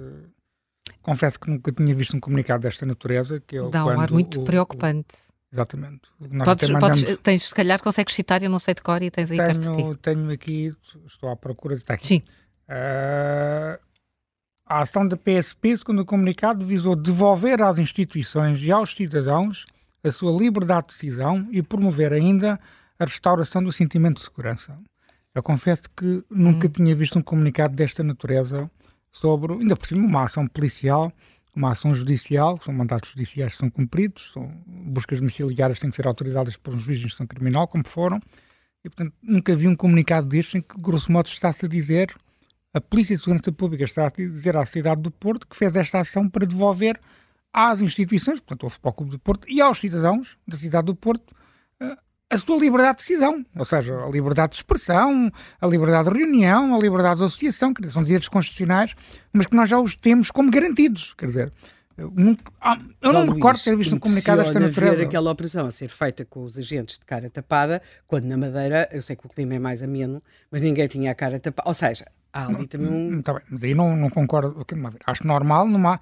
Primeiro, acho que aquela ação, tal como o comunicado, é bastante assertivo, bastante. Uhum. Uh, intenso, isto é uma linguagem muito uhum. pouco comum, uhum. uh, e, enfim, quer dizer, nós vivemos numa democracia achas, para todos achas, somos Estado-membro da União Europeia. Mas essa linguagem na polícia, numa polícia, para todos os efeitos, Uh, achas que está no limite do que deve ser feito ou uh, mas não é o Ministério Público, é PSP. É PSP, sim. Mas hum. geralmente os, os, comunicados das polícias são validados, entre aspas, com o Ministério Público. Portanto, o Ministério Público teve até conhecimento deste. Eu gostei muito do que li, agora a questão é, não é essa, a questão é até que ponto uma polícia pode. Uh, eu percebo isso. Fazer... eu, eu compreendo o que estás a dizer. eu, do que mas associando, antes de responder à tua, à tua pergunta, associando este, este texto do, do, comunicado à presença dos GOIs, do Grupo de Operações Especiais, que não é assim tão incomum, é não, operações que têm é a ver incomum, mas... com criminalidade violenta, aqui em Lisboa isso já aconteceu também, é importante enfatizar Mas é um sinal. Isto. É, claro, é importante enfatizar isto. Eu, aliás, já agora uma informação para todos os ouvintes, que eu não sou lisboeta, sou algarvio, portanto não sou aqui nenhuma lógica regional, nem nada disso. Nós temos que ser realistas, uh, uh, temos que ser... Tu é que és moro. Ainda mais, ainda, é. isso é, dizer, ainda é mais moro que nós, ainda és mais moro que nós. Uh, temos que ser racionais a falar sobre o futebol. Eu gosto muito de futebol, gosto do meu clube, é o Benfica, isso é público, eu publicitei isso há muitos anos, não tenho problema em dizer isso. Já escrevi muito sobre os presidentes do Benfica, praticamente todos, em notícias nada positivas, e escrevo sobre todos os clubes com independência e equidistância. É importante nós termos racionalidade a falar sobre o futebol. E aqui, em Lisboa, de facto, as claques do, do Sporting e do Benfica já tiveram inúmeras operações policiais, inúmeros processos. A claque do, dos No-Name Boys foi, e muito bem, e muito bem, foi, as suas várias lideranças já foram decapitadas por várias operações policiais e muito bem, repito. E, portanto, a questão da, da invasão da Academia de Alcochete por parte de adeptos do Sporting causou um dano reputacional no país. Foi noticiado em todo o lado. E isso, este tipo de ações, não se via, até ontem, na cidade do Porto. Eu acho que a PSP pretendeu dar uma imagem, pretendeu passar uma mensagem à cidade e ao país, no sentido de, quer este comunicado, quer o grupo de operações especiais, fortemente armados, cara tapada, mas a protegerem a ação judicial que estava ali a ocorrer, porque uh, não é incomum no Porto os superdragões já atingiram um tal, uh, um tal estatuto, um tal poder, uma tal influência, há muita gente no Porto tem medo dos superdragões. Isto tem que ser dito. Eu tenho muitos amigos no Porto e sei do que estou a falar. As pessoas têm medo dos superdragões, têm medo de uma claque de futebol.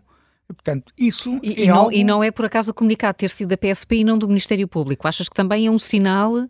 Uh, uh, a PSP, por cima, tem, de, tem uma ligação à cidade. Valorizar, tem uma ligação à cidade. Ligação à cidade. É, sim, é, tem uma ligação à cidade. Se calhar faz mais sentido seja a PSP passar esta, esta mensagem. Uh, mas eu respondo só à pergunta do, do, do, do Zé Manuel. Uh, eu não acho isto. Eu acho que a mensagem é muito forte. Impressiona, é impressionante. Mas se ela fosse desadequada, ou seja, se ela não tivesse fundamento, é que eu acharia estranho e faria uma censura.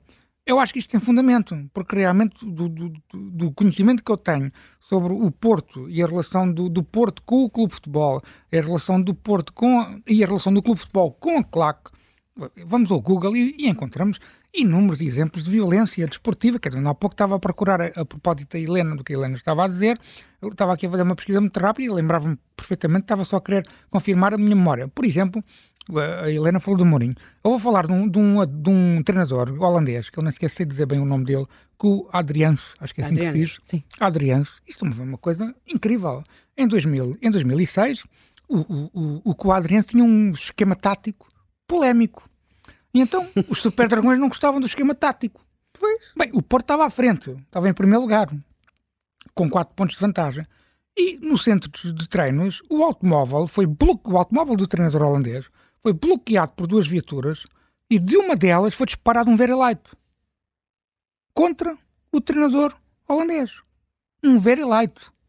Isto toda a gente percebe o futebol, percebe que se lembra-se da final da Taça de Portugal, Sim. em que o adepto do Sporting morreu um vereleite atirado por um adepto do Benfica. Ele foi um dos raros casos de morte nos estádios portugueses deste tempo, um caso que toda a gente se lembra.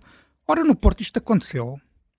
Eu não me recordo de nenhum. E o Futebol Clube do Porto fez um comunicado a, dizer que iria atuar contra os adeptos, a punição dos vândalos. Estou a citar o comunicado do Porto. Punição dos vândalos causaram danos em pessoas e bens do clube e tal, tal, tal. Não me recordo de, destas pessoas terem sido detidas, terem sido conhecidas isso. Não me recordo. Aí o, o treinador holandês foi-se embora. Pois claro. Pois. Como é óbvio. Bem, portanto, isto é só um exemplo entre muitos outros. Só um exemplo entre muitos outros. Na minha opinião, isso é uma opinião, vale o que vale, não é um facto. Acho que a linguagem bélica, guerreira, divisionista, violenta do ponto de vista verbal de Jorge Nuno Pinto da Costa, muito contribuiu para este ambiente. Não tenho qualquer dúvida em afirmar isto. Já o afirmei várias vezes e continuarei a afirmar porque foi o, é o principal responsável por este ambiente de guerra entre o Norte e o Sul. Portanto, esse ambiente nunca foi combatido porque sempre foi protegido do ponto de vista social pela cidade, nas mais altas, eh, destas mais altas classes sociais até às mais baixas. Foi protegido pela toda a sociedade portuense porque o clube dava muitas vitórias, porque o clube dava uma grande imagem da cidade e da região e, portanto, merece ser protegido. E houve esta proteção social, houve uma proteção política que atravessa todas as forças partidárias. A única exceção, também não tenho um problema em dizer isto, toda a gente sabe que eu sou muito crítico do Rui Rio, mas o Rui Rio merece um rasgado elogio por ter sido o primeiro político a separar, a fazer uma separação de poderes quase constitucional entre a cidade entre a, Câmara, entre a Câmara Municipal e o clube, porque o clube achava-se no direito de tudo e um par de botas em relação à Câmara Municipal, e Rui Rio quebrou, cortou, hum. aliás, ganhou eleições, isso é muito significativo, ganhou eleições com maioria absoluta com esse discurso, provou-se naquela altura que afinal Jorge Pinto da Costa não era assim tão influente, mas eu diria que faz, fez parte, uma, mesmo assim, de uma minoria, mesmo ganhando as eleições. Os outros partidos não seguiram, mesmo dentro do PST. Sim, sim, sim. Mesmo a tal manifestação que houve, convocada Exato. pelos Super Dragões para contestar o plano de pormenor das Antas, Pronto. havia figuras do PSD. Portanto, todo este contexto leva a que, se calhar, nós chegamos a 2024 e precisamos de um comunicado da PSP a dizer que está a restaurar as liberdades na cidade do Porto que é isso na prática a PSP disse. Luís, isso, isso causa estranheza, aliás, eh, já, já ouvimos isto aqui. Porquê que isto acontece agora? Porque também dá aso àquela teoria da conspiração que sempre que há intervenção uh, da, da, da, justiça se pode pensar. Isto acontece também porque há uh, eleições no Porto? Eu cada vez, quando, quanto mais idade tenho, menos conspirativo fico. Uh, e menos paciência tens para uma pergunta como esta? Uh, acho que os acontecimentos, os acontecimentos, que se verificaram nos últimos meses no, no, no, Porto, na cidade do Porto, justificam esta matéria. Eu daqui a bocado no site do Observador vou explicar um pouco mais em pormenor como é que este processo começou hum. e a forma como ele começou é muito elucidativa de como as coisas mudaram no Porto. Eu, por exemplo, tenho, sempre fui muito crítico da justiça do Porto, no Porto, porque sempre houve essa cumplicidade também da justiça em relação ao foco do Mas Porto. cumplicidade também... ou às vezes receio? E Sim, cultura. Receio. Eu nunca me esqueço. Todos Tinham medo. E todos nos lembramos do famoso guarda-abel. Com certeza. Evoluímos do guarda-abel para os super dragões. Pois, quer dizer, a, evoluir, a violência né? começa nos, nos Lembras-te do Marinho? Marinho não era, nem, era um jornalista da O ah, guarda-abel era o que desejava partir as pernas, né? preferia partir, uma perna a ver o Benfica campeão. Mas se fosse só a perna dele, não era mal, mal todo, não é? Agora o problema é partir as pernas aos outros. Estás a falar de que, Marinho? Uh, Estou a falar de um jornalista, de um jornalista da Gazeta do Desporto, que era um jornal que, de desporto que existia sim, sim. nos anos 80, 90.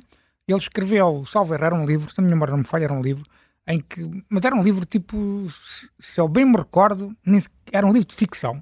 Mas aquilo tinha uma tal adesão à realidade sobre a corrupção no futebol que, digamos que os dirigentes. Houve pessoas no Porto que não gostaram. Não vou dizer que foram Marinho Neves. Há, diz, Marinho Neves. Marinho Neves, também era essa ideia que eu tinha. Bem, ele foi barbaramente agredido barbaramente agredido na cidade do Porto. Obviamente fez queixa e continua a sua carreira, mas é um, é um princípio, se tu quiseres, da violência, com, também com o famoso guarda-abel. Desculpa ter-te interrompido. Não, não, era só isso, era para recordar que do tempo da PSP do guarda-abel para a PSP 2 houve uma evolução.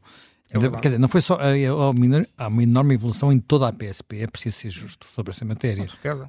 E até a manifestação do, do Porto é um sinal disso, porque foi particularmente e, cívica. Exatamente. E, e, e portanto, Luís, o que dizias, desculpa se, te, se estou a interromper, o que dizias é que esta evolução da PSP ajuda uma, a explicar melhor o que aconteceu ontem do que propriamente. Houve uma Sim. evolução da justiça no seu geral, aliás, já há, houve no, na questão do apito dourado, houve muita a, a suspeita de que a, a, fuga de informação que permitiu a, a, fuga de Pinto da Costa para a Galiza, porque Pinto da Costa ia ser detido no processo de apito dourado, Sim. partiu precisamente da justiça no Porto Portanto, havia ali uns canais de comunicação muito, muito bem oleados e que permitia a Pinta Costa saber tudo e um par de botas sobre o que é que acontecia. Isso evoluiu. Nós tive, temos hoje em dia um diabo regional do Porto, que é o diabo que abre este inquérito. E eu vou explicar isso mesmo. Vou explicar um bocadinho mais em pormenor no site do Observador daqui a pouco, é como é que este processo foi aberto. E a forma como este processo foi aberto demonstra como o diabo regional do Porto também evoluiu muito. Uhum. evoluiu não só nas investigações ao poder autárquico, que têm sido muito significativas nos últimos, nos últimos dois anos e com resultados muito bons, e uh, evoluiu também neste campo de repressão face à criminalidade associada ao Futebol Clube do Porto. Uh, e o processo foi aberto pelo Diabo Regional do Porto, de modo próprio, sem receio, sem medos, e foi aberto por, por modo próprio. Porque houve, obviamente, notícia de crime através de vidas nas redes sociais, notícias do, no, no, no, nos jornais, da violência como naquela Assembleia Geral. E, obviamente, que o Diabo Regional do Porto, tendo crimes públicos, foi obrigado a abrir inquérito. E isso é muito revelador, porque, como o Zé Manel estava a dizer há pouco, as pessoas, mesmo na justiça, tinham medo e deixaram de ter. Isso é muito revelador. Luís, vai escrever o teu artigo. Obrigada por eh, teres ter estado aqui connosco. O Alexandre Borges é o nosso eh, próximo convidado, colunista do Observador, e já entrou muito para lá do período de desconto, muito para lá da hora que estava combinada. Alexandre, mil, mil, desculpas uh, uh, por isto e aqui pelo, pelas interrupções neste, neste jogo, mas uh, já está em linha há algum tempo.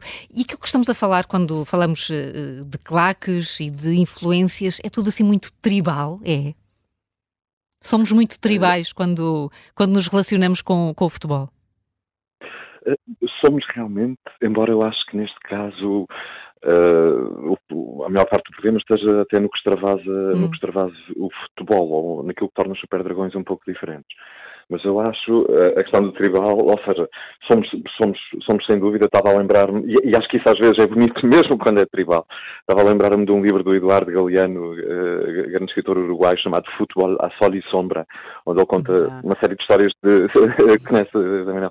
E eu, eu, ele conta uma série, conta basicamente uma história do futebol ancorada nos, na organização dos mundiais Uh, e depois vai, vai, pelo meio, vai contando umas histórias paralelas. E, e, muitas são do Uruguai e da Argentina, onde as pessoas são ainda mais quentes, é? ainda mais calorosas a uhum. viver o fenómeno futebolístico. E lembro-me sempre de uma história que era um adepto do Boca Juniors, que era tão, tão adepto do Boca, que não só pagava bilhete para ver, evidentemente, todos os jogos do Boca, como pagava bilhete para ver os jogos do River Plate só para insultar. É?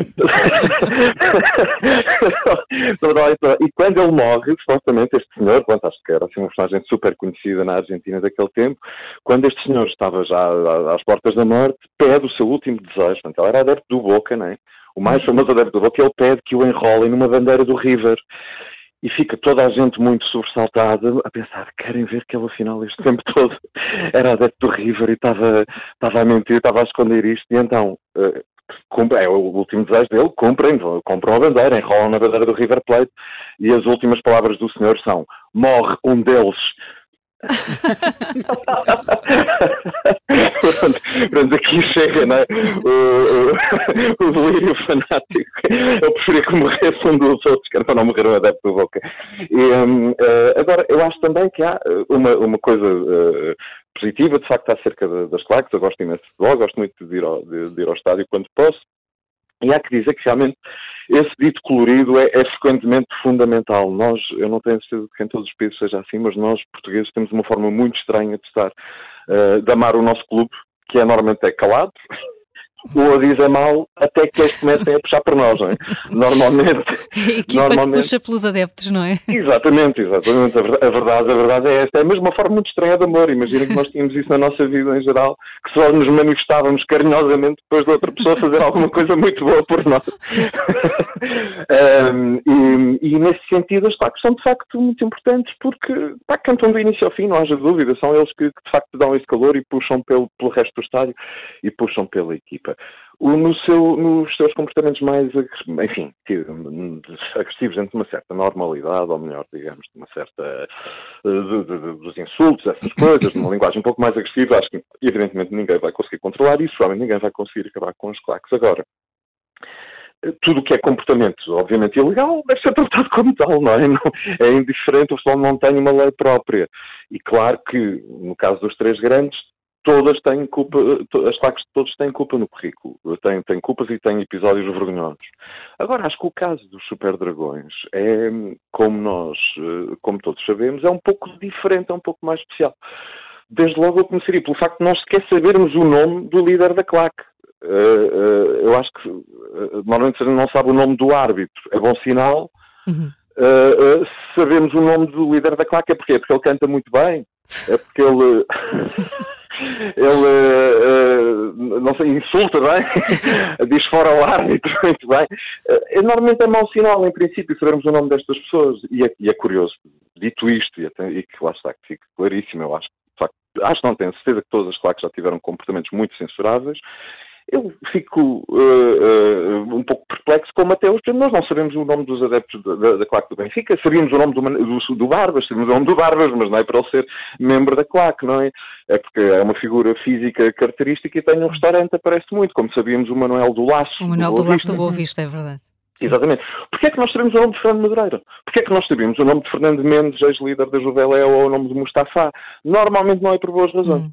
E, um, e, no caso de, de, do, do, do, do, Fernando Madureira e do Foco do Porto em particular, de facto acho que tudo o que está, o fundamental do que está errado nesta situação, e julgo que é isso que está em jogo nesta, uh, nesta ação da PSP, é a cobertura que de facto o clube lhe dá, e em particular a sua direção dá uh, a esta claque apesar de tudo, apesar dos, eh, das hipocrisias, ou apesar do, do, do, fingir que não vê dos outros clubes sobre o comportamento dos ditos adeptos organizados, fingirem que não sabem que estas claques existem, isso é uma coisa, é um cinismo, é verdade, mas é, mas é muito diferente do estatuto basicamente oficial que os Super Dragões e que, que, a, que a sua liderança ocupam dentro do Futebol do Porto. E o, um, uh, e, e, o, e, o, sendo que eu penso que dizer, há muitos episódios graves, eu acho que talvez aquele o que me vem imediatamente à memória e aquele que de onde de facto cá nos vem a expressão guarda pretoriana desde o início, quando pensamos uh, nos Super Dragões e em Pinto da Costa, que eles de facto eles foram a guarda do Imperador quando ele foi julgado no processo apitodourado, não é?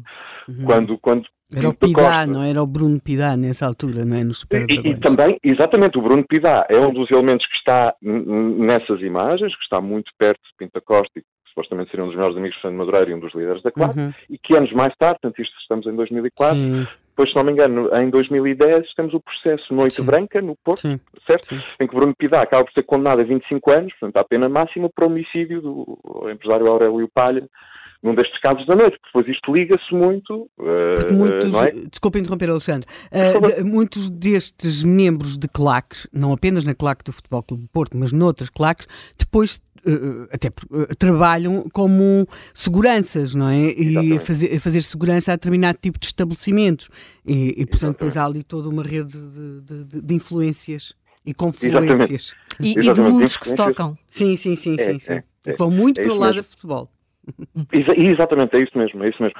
Toca de facto num outro tema também muito complicado e do qual eu sei muito pouco, uh, tirando que, tive o gosto de dar aulas a um, a um uh, de, de, de, guionismo a um, a um, rapaz que tinha sido segurança na, uh, na noite e que depois escreveu um livro chamado As Máfias da Noite, um rapaz chamado Marlon Queiroz, que, e em que contava uma série de, de, histórias sobre como é que se comportam enfim, sobre, sobre é, é todo um outro universo de facto, este das, das, das, das empresas de segurança noturna, do, do, dos territórios que controlam, uh, das hostilidades e das guerras entre umas e outras, de como uh, muitas vezes servem para fazer uh, trabalhinhos à parte, não é? encomendados pelo dono da discoteca ou ajustes de contas e coisas deste género. Não é? Portanto, esse é todo, um, é, é todo um universo paralelo ao futebol que neste caso pode ter uma superposição, não é? E depois há um outro caso em que inclusivamente Pinto da Costa chegou a ser erguido, uh, de, de, justamente uma empresa de segurança privada ilegal, uh, já não me recordo se chamava SPDE ou algo deste género, aqui era liderada por um, por um uh, indivíduo chamado Edu Silva, que também fazia enfim, ameaças na noite, uh, intimidações, agressões, uh, e que a determinado momento também fizeram a escolta a Pinto da Costa e à equipa num jogo aqui em Lisboa. Um, e até dizia qualquer coisa do género, na altura, se ele quisesse, punha 200 homens em Lisboa para proteger o Pinto da Costa. Toda esta, toda, um, todo, todo, todo este universo, não é?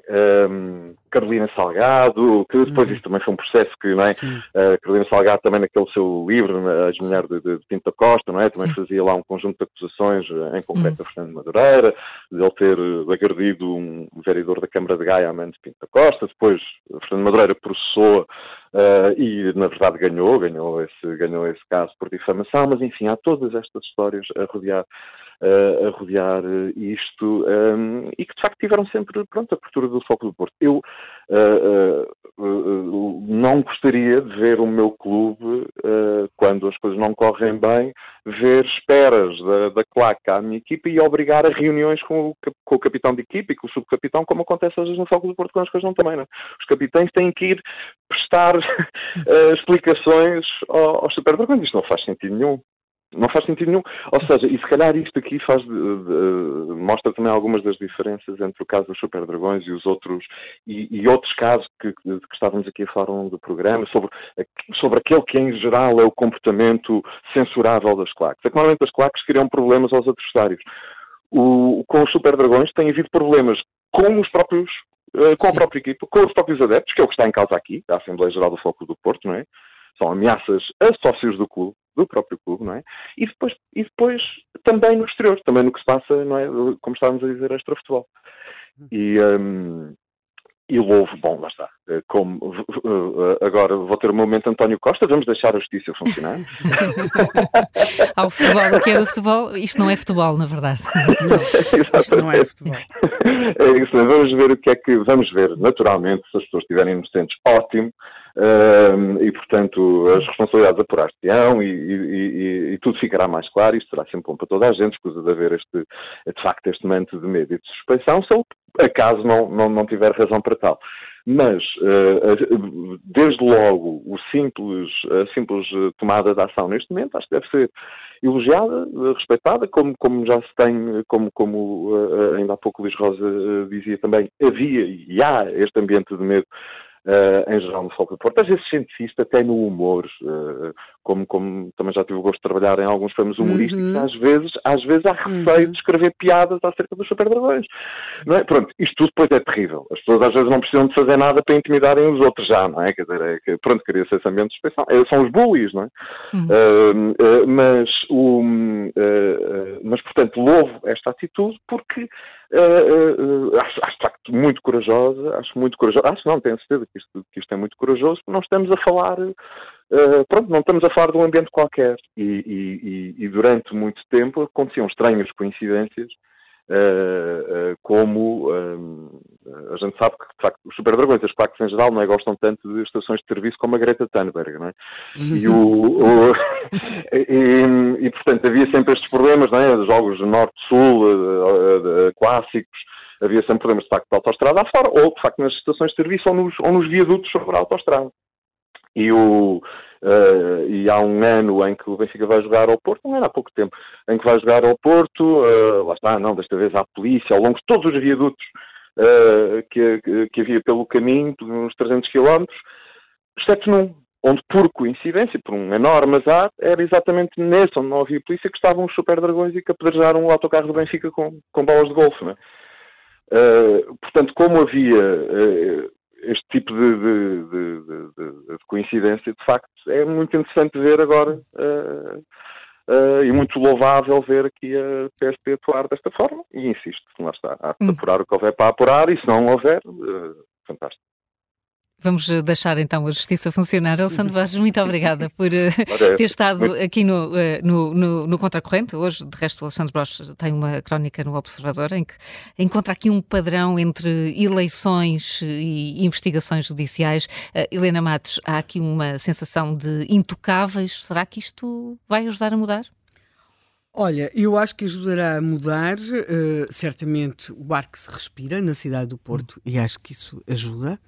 Uh, acho também que depois estas coisas acabam por também uh, influir, fazer meditar, uh, equacionar alguns comportamentos noutros clubes de futebol, noutras claques, e eu acho, sobretudo, também que faça pensar muito uh, uma geração de políticos que se pendurou muito no futebol, nos sucessos do futebol, que de, correm a abrir eh, varandas para receber equipas, uh, que, que, de alguma forma colaram-se ao futebol para uh, potenciar também os seus resultados na política e que muitas vezes não sabem distinguir, noutros casos, aquilo que é a sua paixão clubística daquilo que é a institucionalidade dos cargos para os quais se candidatam. E também acho, e também acho, e alargo esta hum, questão ao jornalismo.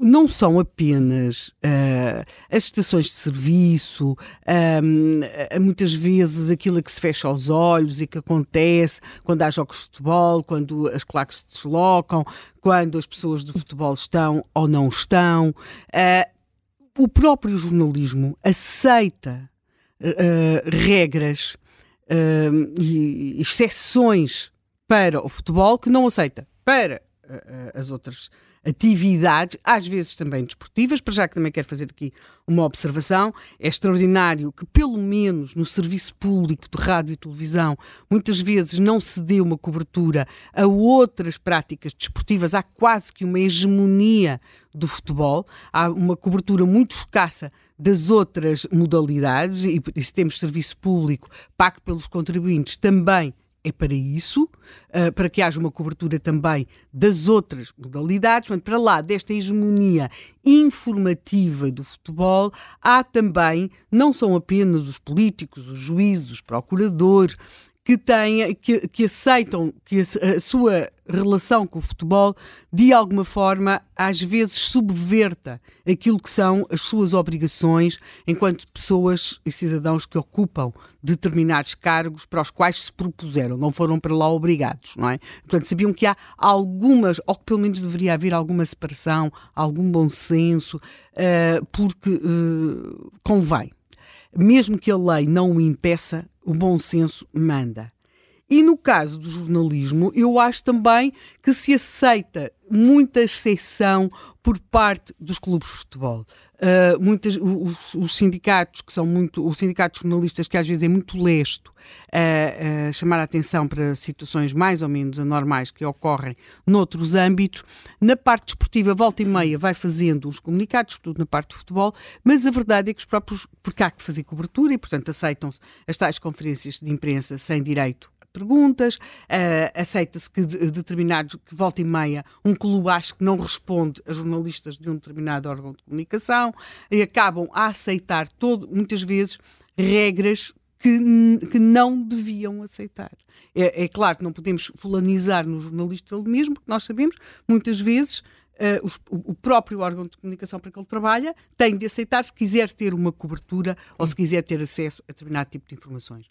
Portanto, esta excepcionalização não me parece que seja saudável, é muito mais lata. Sim, é claro que nós olhamos para o Fernando Madureira e é muito fácil fulanizar na figura do Fernando Madureira ou do seu pretérito Bruno Pidá ou aqui na Academia de Alcochete ou, ou na bandeira dos No Name Boys, mas do Benfica, mas há uh, uma um estatuto de excepcionalização em relação a determinadas regras em relação ao futebol que não me parecem ser saudáveis nem para o futebol nem para mais coisa alguma. E apenas para acabar, para não me alongar muito bem, porque essa cara de juiz de linha preocupa-me, que é, por exemplo, uh, o como é que as pessoas que estão no, à frente de clubes de futebol, por exemplo, muitas vezes a sua relação com o mundo bancário, o acesso a empréstimos, nomeadamente para as suas atividades outras empresariais. Portanto, há como que uma, um, um estender de passadeira uh, para, o, para este mundo que, não, que acaba por nem ser positivo para o mundo do futebol, pois como é óbvio, não é? Nem para a sociedade em geral. Eu acho que aquilo que estamos agora aqui a assistir é o habitual quando há um comportamento tribal, sim, porque nós falamos aqui muito tribal. O líder da tribo está a ficar velho. E, portanto, aquilo que nós estamos a assistir é aquilo que não podíamos ter assistido há alguns anos. É doloroso, porque Jorge Nuno Pinta Costa foi um grande líder do Futebol Clube do Porto. O Futebol Clube do Porto ganhou uma grande dimensão, mas as pessoas têm de perceber que há um dia em que têm de sair. Não, eu acho que até a sua própria história ele não merecia ter saído assim. Ou estar a sair assim. Ou estar a sair assim. Bem, uh, Eu creio que uh, o que aconteceu agora, espero que não seja apenas um fugaz, porque para todos os efeitos há aqui um comportamentos que por um, por um, por um lado são relativamente sistemáticos da parte das claques e portanto não, não, não, não acho que seja um problema que nós tentemos apenas resolver com gaiolas e com proteção entre, entre estádios e uh, desse ponto de vista são demasiados casos em demasiados clubes e demasiadas vezes para se uh, empurrar com a barriga, como se costuma dizer, não é? Por outro lado, eu acho que isto, muita, muitas das coisas acontecem porque há um, ainda há uma percepção, que a Linda já falou um pouco, ainda há a percepção de que nos clubes e no futebol uh, não, se, não se toca. Uhum. Uh, e que, portanto, se permitem aí excessos que não se permitem mais parte nenhuma. Uh, tu, quando dizes que, de facto, o, o, os jornalistas toleram aos clubes de futebol coisas que não toleram, por exemplo, aos políticos, não há dúvida nenhuma. Uhum. Ninguém toleraria ir para uma conferência de imprensa no meio de adeptos que insultam uh, uhum. quem faz perguntas menos menos cómodas. Foi a minha experiência mais assustadora de toda a vida profissional. Foi uma conferência de imprensa no, no Benfica. No sim. Benfica? Sim, sim, todo, todos são iguais. Ninguém toleraria os blackouts que houve de alguns clubes de futebol feitos uh, a, certos, uh, a certas empresas. Uh, enfim, quer dizer, e, e vive-se com isso muito tempo. Eu fui diretor do, do, do, público num período em que o público estava banido do estado de Alvanade.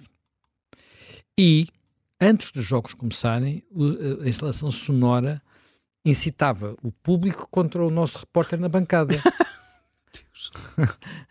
Portanto, quer dizer, a gente está a falar muito do Porto, mas todos os clubes são, sim, muito, sim, são sim. muito parecidos, são, são, são, idênticos, são idênticos. E, há, e, e, os políticos acham que precisam de prestar alguma espécie de vassalagem a, a este mundo do desporto, o que eu acho que não é verdade. Enfim, eu fartei-me criticar o Rio Rio, mas nós devemos ao Rio Rio a prova provada que se ganham eleições no Porto contra o Futebol Clube Porto. Quer dizer, contra o Futebol Clube é Porto. Possível. Não, é possível ganhá-las. É, é possível ganhá-las. Ele ganhou mais do que uma vez, não porque tenha optado por fazer campanha contra o Futebol Clube Porto, mas porque o Porto fez campanha contra ele. Portanto, uh, e, e, e, isso é, é, é, possível. Aquilo que eu não, enfim, aquilo que era comum, apesar de. Há coisas que eram comuns que deixaram de ser comuns. Era muito comum ter presidentes de Câmara que ao mesmo tempo eram os presidentes do clube, dos clubes. Talvez o mais famoso de todos, Mesquita Machado, no, no Braga. Em, Braga, em Braga. Mas houve muito mais, na Guarda, por aí adiante, muito mais. Porque era assim uma espécie, era a forma de ser popular, era ser presidente de um clube e eventualmente e depois com Valentim negócios Loureiro, estranhíssimos. Valentim, Valentim Loureiro. Bem Sim, Valentim Loureiro era uma, digamos, ele passou de, veio do clube para o, tornou-se conhecido do clube e depois foi presidente de Câmara de Gondomar. Não, ali ao contrário, é o presidente da Câmara da, da cidade que depois quase que faz uma espécie de OPA ao, ao, ao clube. Uh, e eu acho que isto tem que, enfim, não é só aquela, aquela sofreguidão que tantos, tantos de, um, políticos tiveram para ir ver jogos de futebol ou para ficar na bancada presidencial. Uh, quer dizer, a necessidade que têm de dizer que gostam, que gostam de, de, de, futebol? futebol. E atenção, tu ainda há bocado falaste de futebol e, de, e como se fosse o, o, epicentro de todos os males. O que neste momento se passa nas modalidades secundárias, portanto, uh, nos jogos de hóquei, nos jogos de handball, nos jogos de basquete, é, em muitos aspectos, ainda mais assustador.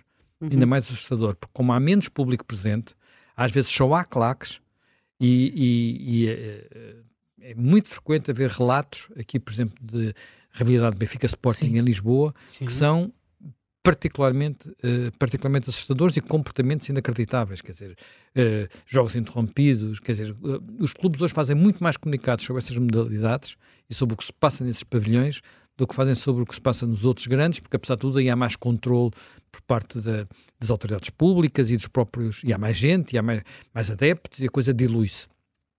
Portanto, Uh, acho que devemos aproveitar este caso de, de, de Fernando Madureira para uh, voltar a refletir sobre isto, porque isto não tem que ser sempre assim. E a prova não tem, sempre, tem que ser sempre assim é que depois dos, das tragédias que conheceu o futebol inglês, hoje em dia o futebol inglês leva essa família. Sim, e é, e é verdadeiramente uma festa. E é verdadeiramente uma festa. Portanto, as coisas podem mudar. José Manuel Fernandes e Helena Matos, até amanhã. Até Mais amanhã. um Contracorrente.